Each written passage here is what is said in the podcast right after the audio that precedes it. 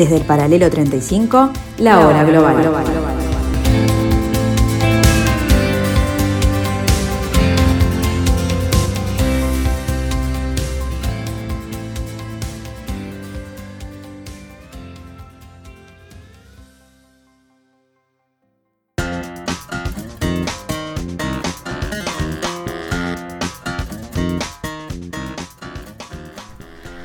tardes amigos, bienvenidos a este eh, cuarto capítulo de la tercera temporada ya de La Hora Global. Como cada martes y cada jueves a las 15 horas, en este caso un jueves 15, los esperamos y los recibimos para, junto con ustedes, tratar de entender este nuevo desorden mundial desde aquí, desde el 1170 M de vuestro dial en la tarde de Radio Mundo.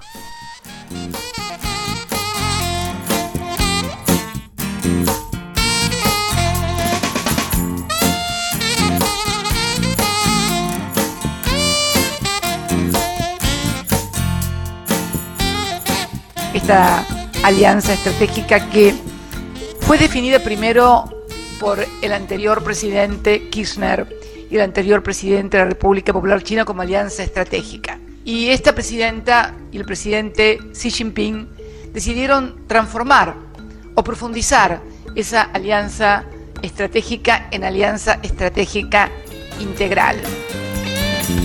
Estamos hablando de un mundo que se mueve en base a decisiones también de geopolítica y no solamente de mercado. Lo que estamos haciendo en lo que hemos llamado el operativo de integración norte, que es cuidar una, una parte central de nuestro país, una frontera fundamental que venía de años de corrupción, abandono, negligencia, ocultamiento, y que por ese lugar se nos filtraron todo tipo de organizaciones delictivas y mafiosas, especialmente en los temas de trata y narcotráfico. Justamente este trabajo de apoyo fundamental que están haciendo las Fuerzas Armadas a las fuerzas de seguridad en el control de nuestras fronteras ha sido un cambio histórico ambos gobiernos, tanto el de Cristina como el de Macri, porque de una forma u otra todo el tema de la base china empezó con el gobierno de Cristina y se gestó durante todo el gobierno de Macri. Así que ambos gobiernos tienen mucho que ver aprobó en julio del 2014 un proyecto que avalaba ese acuerdo entre el gobierno y la República Popular China. El proyecto fue aprobado en la Cámara del Senado y luego en diputados en el año 2015 y se terminó de construir en 2016. El objetivo exclusivo del proyecto fue apoyar actividades tales como la exploración interplanetaria, la observación astronómica, el seguimiento y control de satélites en órbita y la adquisición de datos.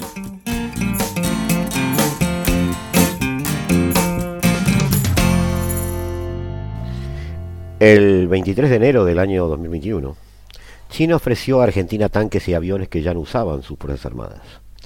Es indudable que las Fuerzas Armadas argentinas necesitan un reequipamiento, pero tanto los blindados modelos ZBL-09 como los aviones de combate J-17 son vendidos a países del tercer mundo en general a un precio bajo, como ya ocurrió con Venezuela en el 2012. En ese momento hubo reuniones con el embajador chino en Buenos Aires, Su Xiaoli, sobre todo sobre blindados, sobre todo sobre algunos aviones chinos y el blindado brasileño que compite con él, fabricado por Iveco. Según este portal, Infobae, del cual estamos extrayendo parte de esta información, contratiempos en la utilización de los blindados chinos en Kenia y Filipinas desestimularon las negociaciones entre los argentinos, además de modificaciones estructurales que debían hacerse por parte de los chinos. Acuerdos con ejércitos regionales, por ejemplo con Chile, por la denominada Fuerza de Paz Conjunta Cruz del Sur, obligan a Argentina a estar a la altura del equipamiento necesario en estos días. Estas movidas argentinas, ya desde julio del 2020, contactándose con Ibeco en Brasil, como recién mencionamos, eh, para evaluar su carro de combate, la creación de ese Fondo Nacional de Defensa en octubre y el llamado a licitación de 17.000 repuestos para sus tanques TAM, abonaron el camino a la modernización de las Fuerzas Armadas.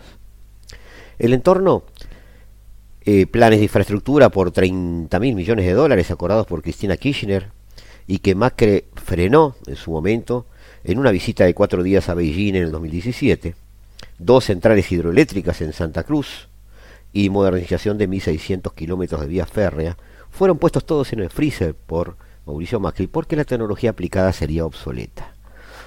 Macri viajó incómodo, negoció incómodo y no pudo frenar del todo los convenios en proceso.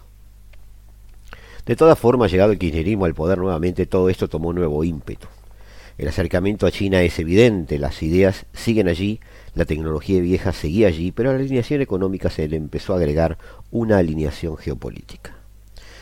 Francisco Cafiero es el secretario de Asuntos Internacionales de, Defensa, del Ministerio de Defensa de Argentina, y con una lógica de diversificar negocios, acuerdos y estrategias económicas, apuesta a una acción en conjunto y ello incluye la defensa.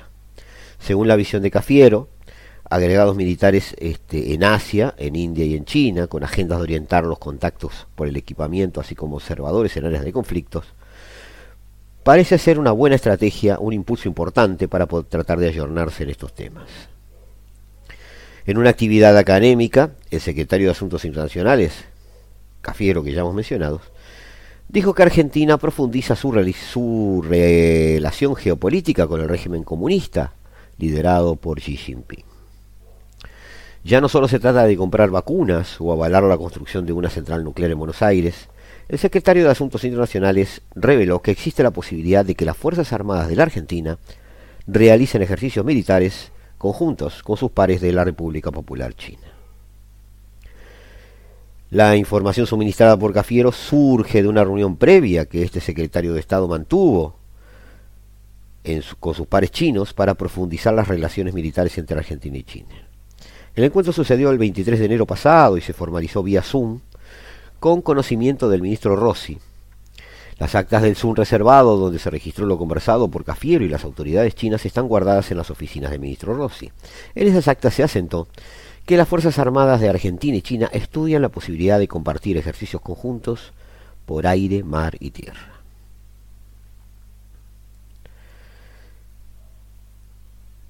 El pasado 5 de abril, 5 de abril del año pasado, en una actividad académica de estrategia, este, perdón, este 5 de abril de este año, en una actividad académica estrategia, a pocos días de la llegada del almirante Craig Faller del Comando Sur de los Estados Unidos y de Juan González, el principal asesor para temas de América Latina del presidente norteamericano Joe Biden, se volvió a tratar este tema. Faller y González, que almorzaron ayer y antes de ayer con Alberto Fernández, viajaron a Buenos Aires para explicar eh, la tensión, explicitar, perdón, la tensión que produce en Washington el acercamiento vertiginoso de la Casa Rosada con el régimen comunista de China. Eh, de los temas que empezaron a abordar, eh, sumados a una agenda ya preexistentes, se agregaron los ejercicios combinados. Sería un antecedente muy interesante que fuerzas argentinas con fuerzas armadas de China pudieran realizar ejercicios combinados conjuntos, dijo Cafiero. Así como fue dicho, excede los terrenos de misiones de paz y colaboraciones estratégicas que mantiene hoy Argentina. Los dichos del funcionario de la cartera que comanda Agustín Rossi seguramente serán tema de conversación de ahora en más, y seguramente lo fueron en el almuerzo del presidente Fernández con, con y González antes de ayer.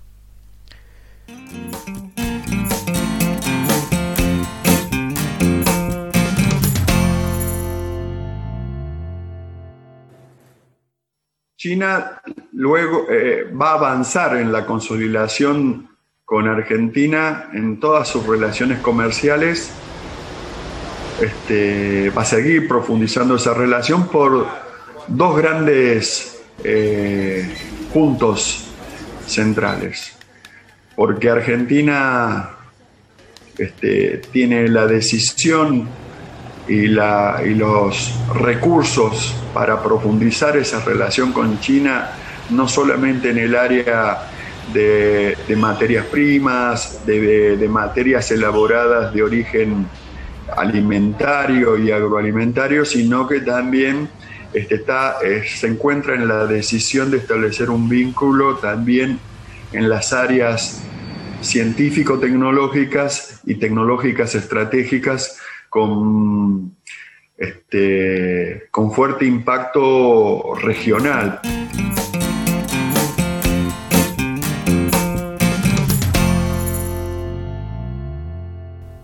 Estados Unidos es un país que viene este, mostrando hace tiempo ya una preocupación por la injerencia de Rusia y China en esta parte del mundo. Eh, el otro punto en discusión que hay detrás de estas visitas es la posibilidad de que China, a través de sus empresas y su banca de financiamiento para el desarrollo, participe de una posible licitación de un puerto y un polo logístico en Tierra del Fuego. La idea principal de esa obra es que sirva para el, reabastecimiento de las embarcaciones que tienen como destino la Antártida. La versión conspirativa de esto mismo habla de que Argentina habría ofrecido a Beijing la instalación de dos bases, una en Misiones, pretextando la lucha con el narcotráfico, y la de Tierra del Fuego para un mejor acceso chino a la Antártida. Sea como fuera, obviamente esta segunda versión más conspirativa es la que tiene sin dormir a Washington. Sin embargo, hay sectores de la geopolítica que entienden que esa terminal portuaria se podía convertir en una base logística para buques chinos, además, más allá de su acceso a la Antártida. Un posible conflicto entre China y Estados Unidos podría impactar en la prohibición del uso del canal de Panamá, manejando teorías de conflictos, para las embarcaciones asiáticas, que deberían en ese caso optar por el estrecho de Magallanes, el pasaje sur de Tierra del Fuego que une el Océano Atlántico con el Pacífico.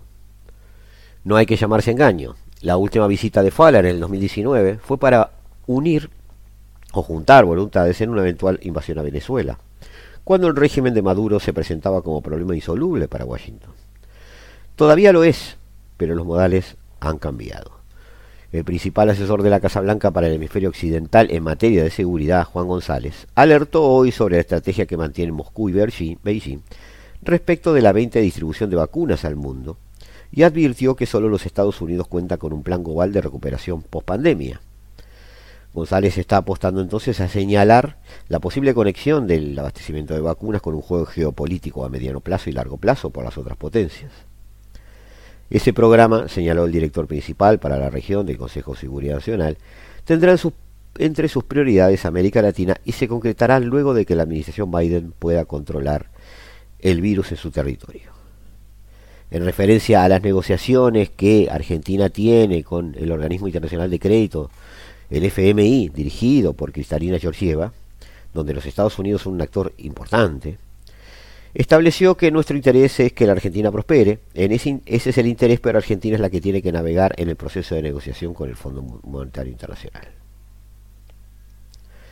Respecto a su influencia en América Latina, a la influencia de Estados Unidos en América Latina, González confirmó que dialogaron tanto con Fernández como con su canciller, Felipe Solá, sobre el tema, aunque no confirmó si era cierto que el gobierno le había garantizado que no se instalaría una base militar de Beijing en la provincia austral de Tierra del Fuego.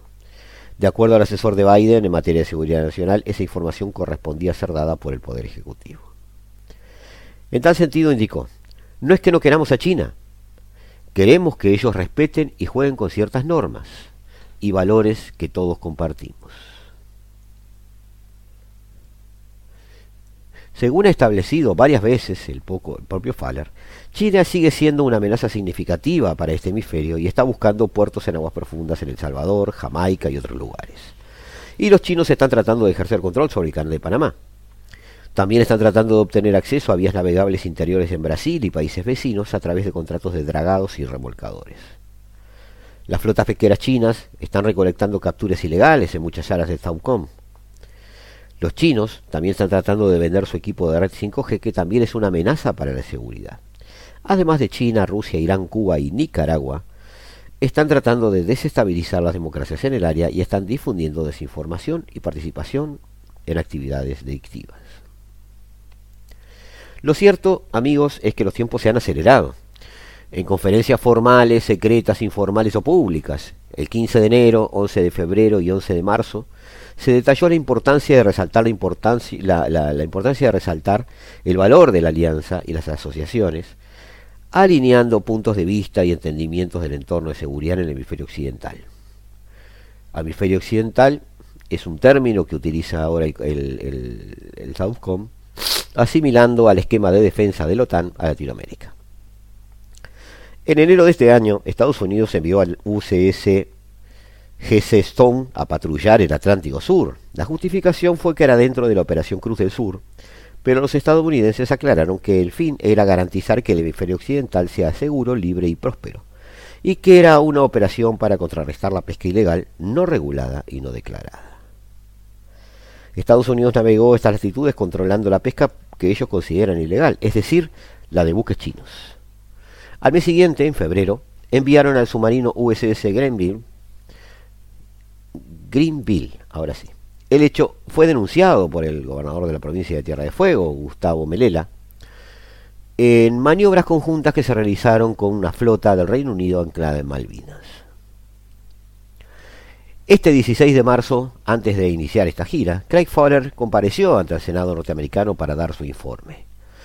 Y allí manifestó, ahora más que nunca existe un clima de urgencia por las amenazas globales que enfrentamos aquí en nuestro vecindario. Esta región es nuestro hogar, este vecindario es nuestro hogar. Es un vecindario compartido, es un hemisferio de sumo interés para Estados Unidos. Las principales amenazas que enfrenta el hemisferio son China y las organizaciones criminales transnacionales. El Partido Comunista de China, mediante su insidiosa y corrupta influencia, busca dominar la región y el mundo de manera económica basándose en su propia versión del orden mundial basado en reglas. Y continúa Faller su informe al Congreso.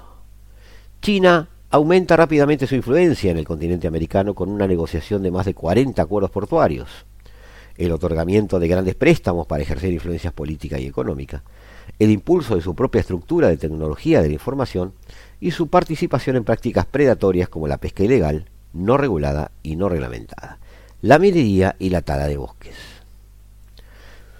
No se quedó aquí Fowler, sigue más adelante.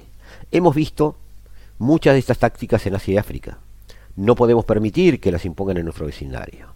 La Administración para el Control de Drogas considera el lavado de dinero chino como el principal sostén de las organizaciones criminales transnacionales. Teniendo en cuenta esta visión, amigos, es muy raro pensar que esta visita de Fowler simplemente se va a, concentrar en una despedida, él se está retirando de su función, y, seríamos ingenuos en pensar que él no está poniendo sobre la mesa todo el problema chino para Estados Unidos en este hemisferio.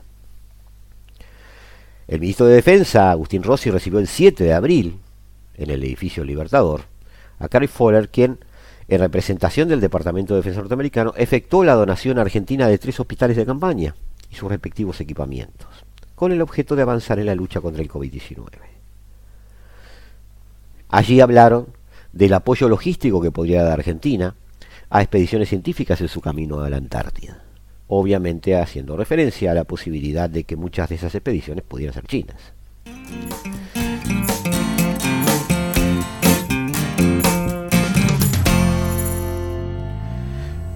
Nos vamos amigos a una pausa. En unos minutos estamos de aquí de vuelta en la tarde de Radio Mundo en el 1170M de vuestro diario.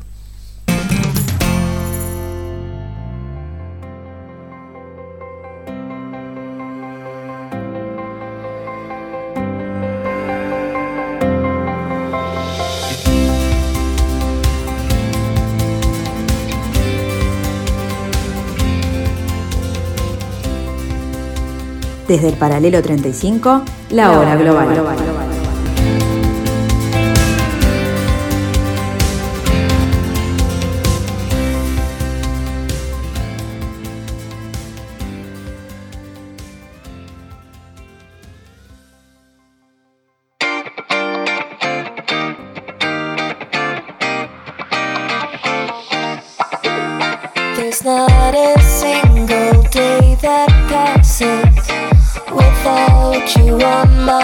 Estados Unidos sigue intimidando a Argentina, no quiere que tengan ninguna relación con el bloque asiático, con China o con Rusia.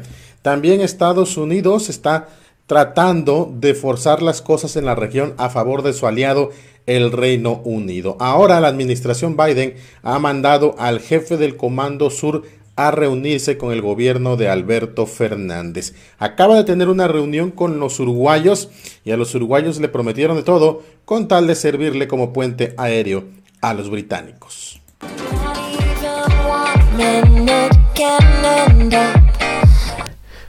¿Cuál es la visión? ¿Cuáles son los objetivos? ¿Cuáles son los problemas que se enfrentan desde el punto de vista geopolítico en este tipo de conversaciones y en este tipo de estrategias? El Atlántico Sur, en primer lugar, supone junto con la base británica de las Islas Malvinas, del destacamento militar británico en las Islas Georgia, el control definitivo sobre la plataforma continental. El mar, los recursos hidrocarburíferos y pesqueros, los nódulos polimetálicos, que son concentraciones de minerales. Son útiles para el desarrollo de todo tipo de industrias, debemos aclarar, ¿no? incluidas las aeroespacial y militar. También supone, en segundo lugar, el control de la comunicación entre los océanos, Atlántico y Pacífico, a través del canal de Beagle, el estrecho de Magallanes y el pasaje de Drake y, el océano, y del Océano Índico, a través de la proyección del poder sobre el mismo. En tercer lugar, el libre acceso a la Antártida es posible a través del manejo del Atlántico Sur, que también se facilita desde las Malvinas. No es solo la mayor reserva de agua dulce congelada del mundo, es rica en hidrocarburos y en minerales estratégicos. Se superponen, es cierto, reclamos de soberanía de Argentina, Chile y Gran Bretaña, sobre todo en la península antártica. Pero eh, hay allí yacimientos de hidrocarburos y una buena cantidad de minerales. En eh, la prohibición de esto, la utilización de estos vence en el 2041. Hasta ese año no hay posibilidad de poder extraerlos. Existe además la voluntad de la mayoría de las partes de extenderlo hasta el 2091.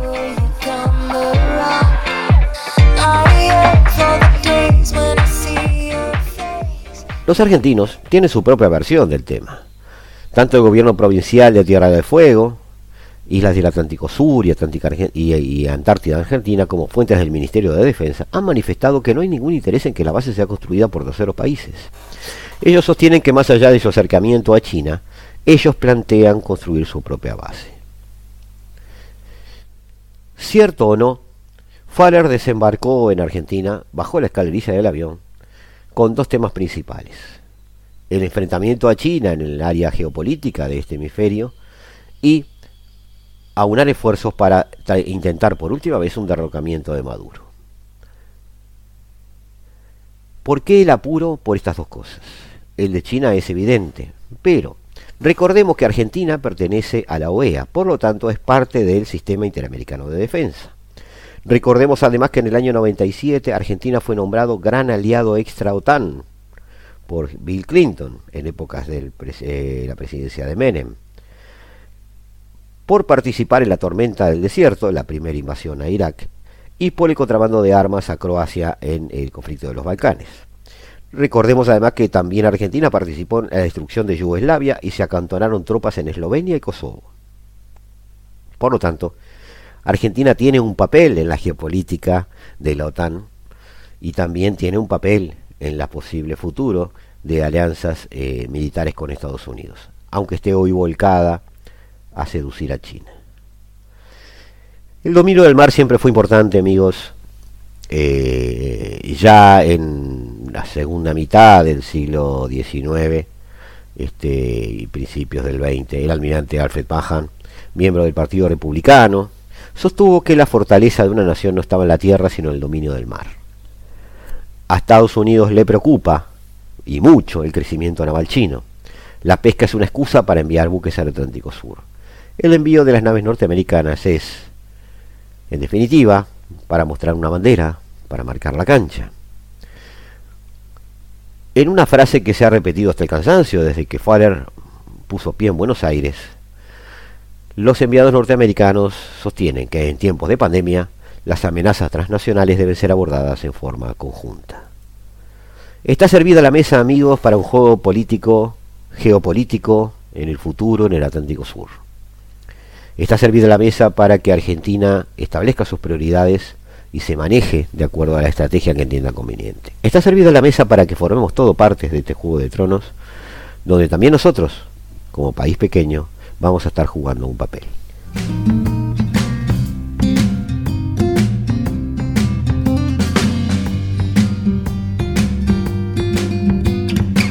El fin de la guerra de Afganistán se acerca para Estados Unidos. Tras dos décadas involucrado en un conflicto irresoluble, el presidente Joe Biden ha anunciado que retirará las tropas antes de la simbólica fecha del 11 de septiembre. La operación de retirada de los 2.500 efectivos comenzará el 1 de mayo. Donald Trump ya había establecido la retirada de Afganistán, con fecha límite precisamente el 1 de mayo. He llegado a la conclusión de que es el momento de terminar la guerra más larga de Estados Unidos. Es el tiempo de volver a casa. Nos atacaron, fuimos a la guerra con objetivos claros, conseguimos esos objetivos, Bin Laden está muerto y Al-Qaeda está debilitada en Afganistán. Es tiempo de terminar esta guerra para siempre. Un mensaje que decide ver el vaso medio lleno en un conflicto que costó 2.200 vidas estadounidenses, 20.000 heridos y un billón de dólares. Todo ello sin contar los miles de muertos y heridos civiles sobre el terreno.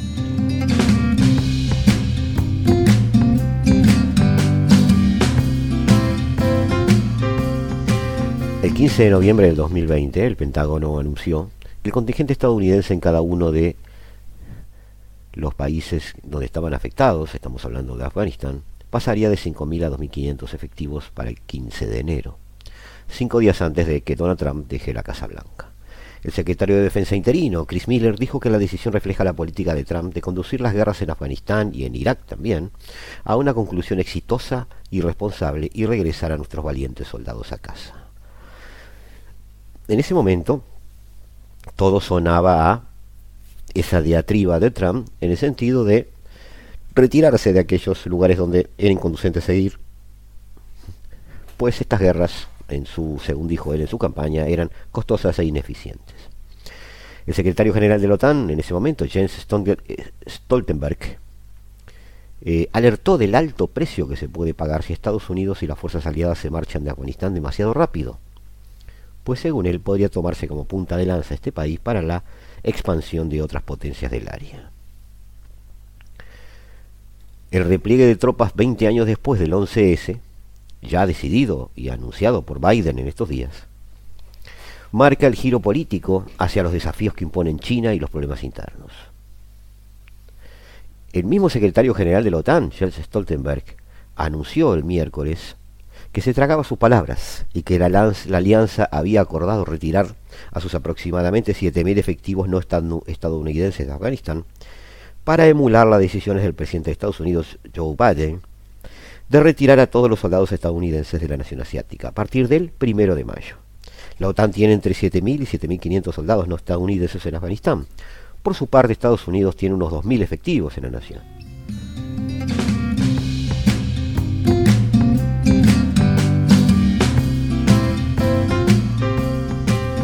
En una conferencia de prensa a tres partes, con dos funcionarios norteamericanos, el secretario de Estado Anthony Blinken y el secretario de Defensa Lloyd Austin, Stoltenberg planteó, llegamos juntos y nos fuimos juntos. Estados Unidos de todas formas ve difícil cumplir con este plazo. Está, actualmente está evaluando la evolución de un proceso de paz entre Kabul y el Talibán, Recordemos que los talibanes están dirigiendo con relativo éxito una guerra civil y están muy cerca de este, plantear una disputa por el poder seria al gobierno de Kabul. Mientras que los aliados de la OTAN, que querían decidir ya en febrero su presencia en Afganistán, han aplazado el asunto a la espera de los pasos que dé la nueva administración de Biden. Dijo Biden que fuimos a Afganistán por un horrible ataque que ocurrió hace 20 años eso no explica que debemos seguir allí en el 2021. Y la verdad, amigos, es que estoy de acuerdo. Pero eh, las cosas suceden por algo. Continúa Biden, soy el cuarto presidente que gobierna con una presencia de tropas estadounidenses en Afganistán. Dos republicanos y dos demócratas.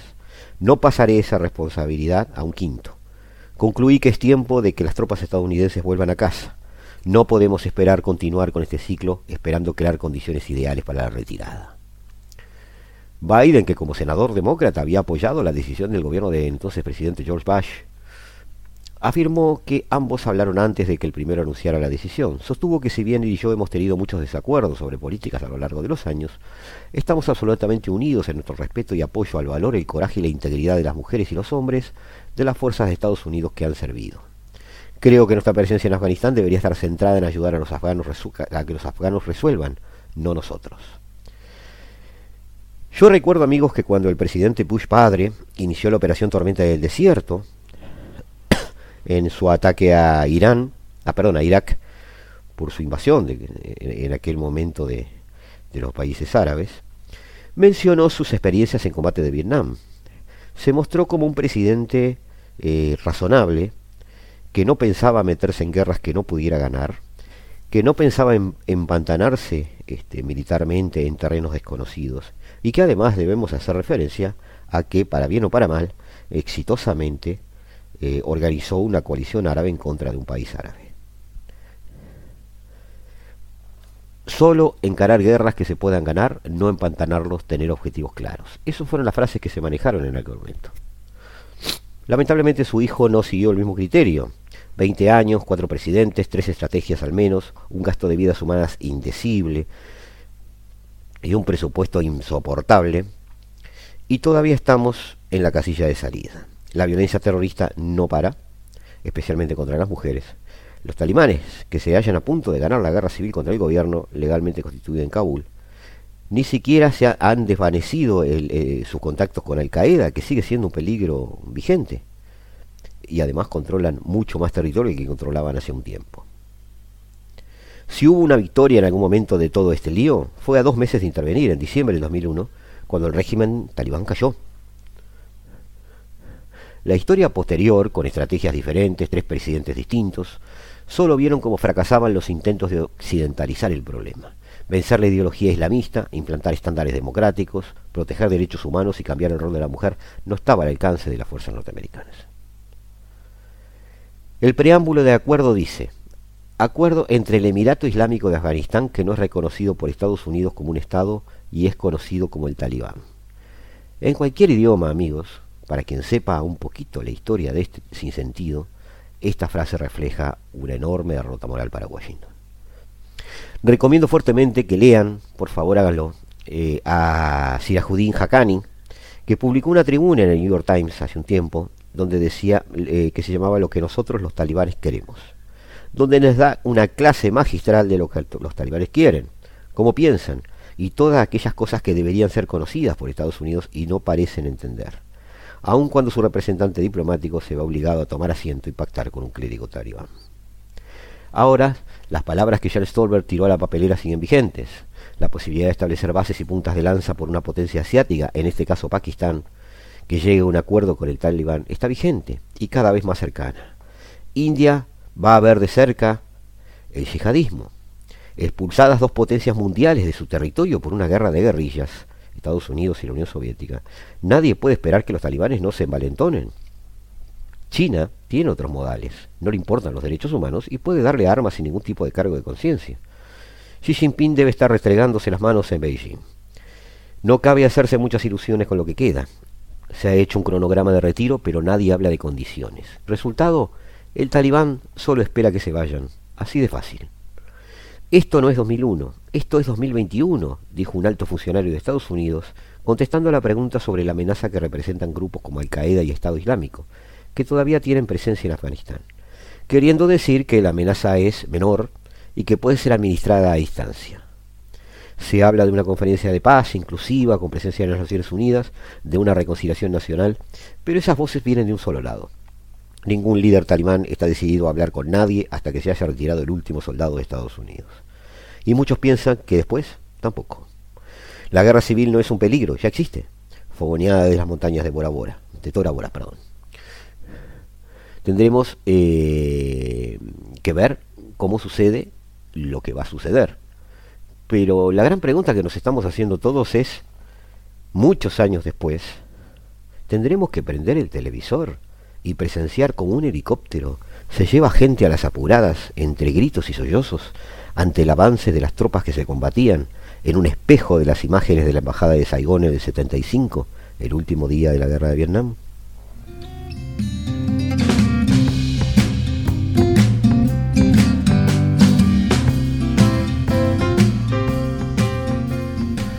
Nos vemos en unos instantes, aquí, en Radio Mundo.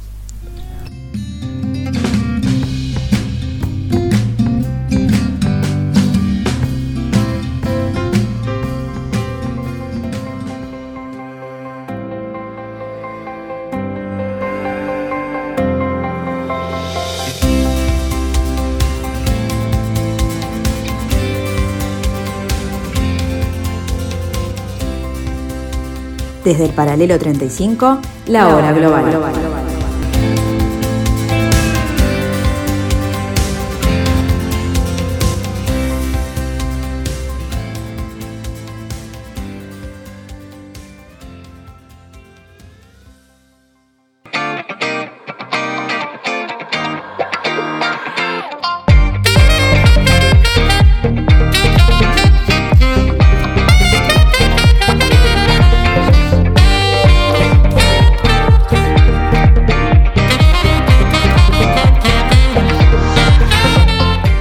Casi siempre acá en la hora global, nuestro momento con Leo Arari, con su Abrelatas.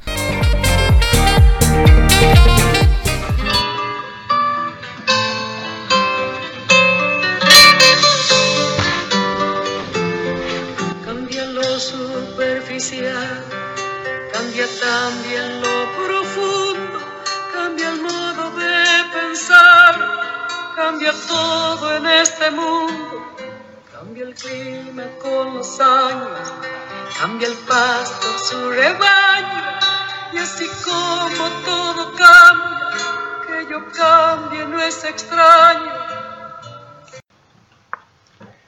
¿Dónde empieza la soberanía bien entendida? Todo cambia, cantaba Mercedes Sosa. Algunas cosas cambian más rápido que otras y algunas cambian pero pueden pasar desapercibidas. Con la pandemia, la oleada de inmigraciones ilegales y la búsqueda de refugio por las guerras, el cambio climático y otros tantos males, pareciera que las fronteras son más importantes que nunca. Se construyen muros, pasaportes sanitarios, prohibiciones de entrar al país a ciudadanos de otros países por razones económicas, políticas, sanitarias. Pero la verdad es que las fronteras son a menudo parte del problema, no de la solución. Frenan poco de estos fenómenos y no actúan sobre las causas que los provocan. Los virus no paran en las fronteras. El cambio climático no se detiene en los países que lo niegan. La realidad nos dice que ya no somos un conjunto de tribus defendiendo sus territorios, sino una especie única en un espacio limitado, solidaria por los hechos con el resto de la vida del planeta. Cuando en 1945 se firmó la Carta de Naciones Unidas participaron 50 estados. Hoy hay 193 estados miembros, prácticamente todos los países del mundo reconocidos como tales. Las medidas para enfrentar las crisis globales como el cambio climático, la pandemia y las que vendrán son a nivel nacional rehenes de cálculos políticos, de guerras comerciales, ideologías o intereses particulares. Acuerdos globales dependen a veces del veto de un gobierno, a pesar de que conciernan toda la humanidad en su conjunto. La diplomacia y la cooperación internacional que conocemos ya no alcanza. Hasta no hace mucho, las relaciones internacionales funcionaban apoyadas en dos mecanismos básicos. El equilibrio de fuerzas, que tomó una dimensión especial con el armamento atómico como elemento disuasivo, y la existencia de un sistema de gobernanza global y de resolución diplomática de conflictos, la Organización de Naciones Unidas. Esto funcionaba así, basado en un mundo organizado en estados soberanos, es decir, en la aceptación de que los legítimos representantes son quienes tienen poder soberano sobre un territorio delimitado. Las relaciones internacionales se ocupan de la gestión de asuntos entre estados. Ahora hay demasiadas cosas que pasan a nivel global o fuera del poder soberano. Aún más, hay poderes de importancia que no se someten a la soberanía nacional, como las empresas multinacionales, las organizaciones no gubernamentales, los grupos de influencia y, por supuesto, el crimen organizado. Peor aún, cuando no había otros medios, la guerra era el elemento que restablecía, por la conquista de territorio, un reequilibrio de fuerzas. Hoy, el terrorismo, los ciberataques desplazan la guerra tradicional. Hay muchos, demasiados problemas que no se pueden resolver con la sola participación de estados nacionales. Al fin del día, la realidad se impone con toda su fuerza, pero en el largo transcurso del día trabajamos para que los hechos no nos sorprendan, para adelantarnos negociando entre lo que es deseable y lo que es posible. Cambiar las reglas de juego de las relaciones internacionales seguramente no es deseable para todos los estados del planeta y no es posible en el estado actual de las relaciones internacionales. Sin embargo, es necesario y va a terminar por ser indispensable. Me parece que hemos llegado a un punto de inflexión en la historia de nuestra especie. Hay por lo menos un problema, y es que la cooperación internacional depende de la voluntad soberana de los estados y no todos tienen por qué estar de acuerdo. La capacidad de cooperar internacionalmente está trabada por la existencia de fronteras y por un concepto de soberanía que ya no es adecuado a nuestra realidad. La soberanía, y con ella las fronteras, tienen sus raíces en los tratados de Westfalia. La paz de Westfalia cambió el curso de la historia. Fue un real punto de inflexión dando fin a la definición feudal del territorio. Estamos 373 años más tarde en un momento que requiere cambios en la idea de soberanía en beneficio de la gobernanza global a largo plazo y en la urgencia de enfrentar desafíos globales presentes. Se pudo ser en 1648, al fin de largas guerras entre las monarquías de Europa. ¿Podremos hacerlo nuestra generación luego de una mortífera pandemia? Quizá algún día la gobernanza global ocupará el espacio de la cooperación internacional. Pero en todo caso, ya es tiempo, cuatro siglos más tarde, de repensar la soberanía.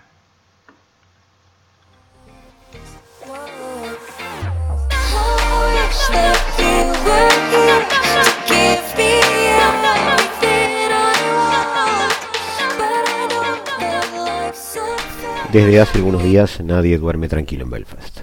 Algunos de los niños y hombres a los que se les preguntó sobre su presunta participación en la violencia callejera de la semana pasada en Irlanda del Norte hablaron como si lucharan por recordar sueños turbulentos. Una persona sostenía una bolsa de plástico sin licencia. Ya habían tomado muchas bebidas y esto parecía más, pero la bola, la bolsa, perdón, contenía bombas de gasolina. Alguien, por razones desconocidas para él, hizo el viaje desde mediados de Ulster hasta Belfast se encontró en medio de un motín. Otro pasaba al final de una calle y vio a unos niños atacando a la policía. Un niño que conocía estaba desapareciendo por un callejón. Lo siguió, pero luego estuvo en otros disturbios en otras partes de la ciudad.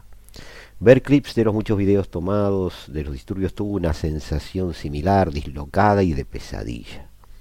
Una flota de Land Rover policiales blancos acelera para bloquear una carretera. La voz de un hombre ruge, hora de la fiesta una multitud que lo vitorea se lanza hacia adelante con misiles volando. Un autobús de dos pisos se tambalea por una calle de la ciudad. Una bola de fuego debería estar, estar eh, donde debería estar el conductor. La puerta que cruza la línea de la paz, con ninguna paz es mala, ninguna guerra es buena, pintado a través de ella, está cerrada. Los muchachos encapuchados derraman gasolina sobre él, lo prenden fuego y finalmente abren la puerta para revelar frente a ellos desde el otro lado su imagen reflejada, los muchachos encapuchados. Pero para algunas personas lo que sucedió fue bastante, fue brutalmente claro. Un fotógrafo de prensa fue atacado violentamente por la espalda por hombres que lo llamaron capullo feniano y le dijeron que regresara a su propia área. En Carrickfergus, hombres enmascarados rompieron las ventanas de ciertas casas y las familias católicas se apresuraron a huir. Fue, en pocas palabras, de un político local del Partido de la Alianza, sectarismo crudo y desnudo. Cerca, muy cerca de 70 policías que estaban por allí, muchísimos de ellos resultaron heridos. Los conductores de autobús se solidarizaron con su colega conmocionado fuera del ayuntamiento de Belfast, recordando a otros conductores de autobús asesinados durante los disturbios. Todas estas personas podían haber sido fantasmas, figuras sacadas de la historia, de los disturbios que se están produciendo aquí desde finales del siglo XVIII, muchos de ellos en las mismas áreas, lugares atrapados en la pobreza. Estos hechos particulares tuvieron lugar en la semana del 23 aniversario de la firma del Acuerdo del Viernes Santo, con sus delicados compromisos con la paz, la reconciliación y el fin del uso de la violencia como fines políticos. Hace dos años que los republicanos disidentes provocaron un motín contra la policía de Derry, y alguien mató a tiros a la joven escritora Laila McKee. El historiador de los disturbios del norte, Andrew Boyd, escribió en su libro en de 1969, Holy War in Belfast, sobre los fetiches que pasan por política en un Estado fundado en el mantenimiento de la división sectaria. Boyd planeó que su libro terminaría en 1986, pero luego la historia comenzó a repetirse en la década del 60. Jan Pesley no es más que una reencarnación de Hugh escribió. En el siglo XIX, Hanna rugió en oposición a la autonomía de que nuestra seguridad está en la unión, en nuestros parientes y amigos al otro lado de los mares estrechos. En 1998, Paisley advirtió a las autoridades que permitieran que la marcha de, la Orden de Orange contra el acuerdo de Dumfries siguiera adelante. De lo contrario, dijo, cualquiera tenga, que tenga algo de imaginación sabe lo que va a pasar. Y fue lo que pasó. Lo que pasó fue, los paramilitares leales prendieron fuego a la casa de Chrissy Quinn en Carnany, quemando hasta la muerte a tres de sus cuatro hijos pequeños. Otras familias católicas fueron expulsadas. Los republicanos que enseñaron a una nueva generación de niños católicos cómo fabricar y lanzar bomba de gasolina en Derry, y los leales que hicieron lo mismo con los niños protestantes en Belfast, Coleraine y Carrick Fergus, tienen en común un odio por el acuerdo de paz del 98. Los leales afirman que comenzó un proceso de apaciguamiento que terminará con la destrucción de Irlanda del Norte. Usan un lenguaje arcaico llamándolos firmes hijos del Ulster, hablan de la bota de Europa y llaman nazis al gobierno irlandés. El problema ahora mismo es que todo el sindicalismo se ha vuelto disidente. Sus tres partidos principales han unido fuerzas para llevar al gobierno británico a los tribunales, citando violaciones del Acta de Unión de 1800 y el Acuerdo del Viernes Santo que ya mencionamos, al que se opusieron dos de estos tres partidos en su momento, vale recordar, Este, amigos, es la situación en Irlanda del Norte. Esta es la realidad, la cruda realidad que vamos a intentar mostrar semana que viene con ustedes, con la presencia de Nicolás Pose, tratando de hablar sobre los entresijos de esta realidad, cuáles son las causalidades que la ponen sobre la mesa y cuáles son, de alguna manera, las formas en que podemos abarcar un análisis que nos haga entender más que horrorizarnos. Este es el panorama que nos pintaba The Guardian sobre lo que ha sucedido esta semana en Belfast.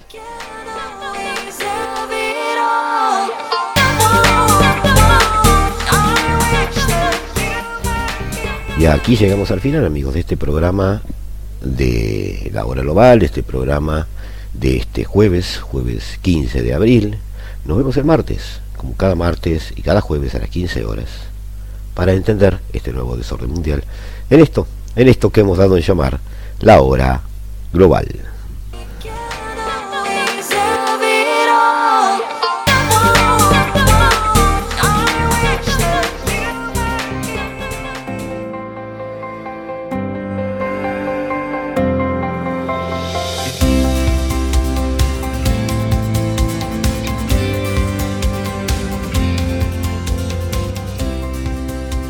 Desde el paralelo 35, la hora global.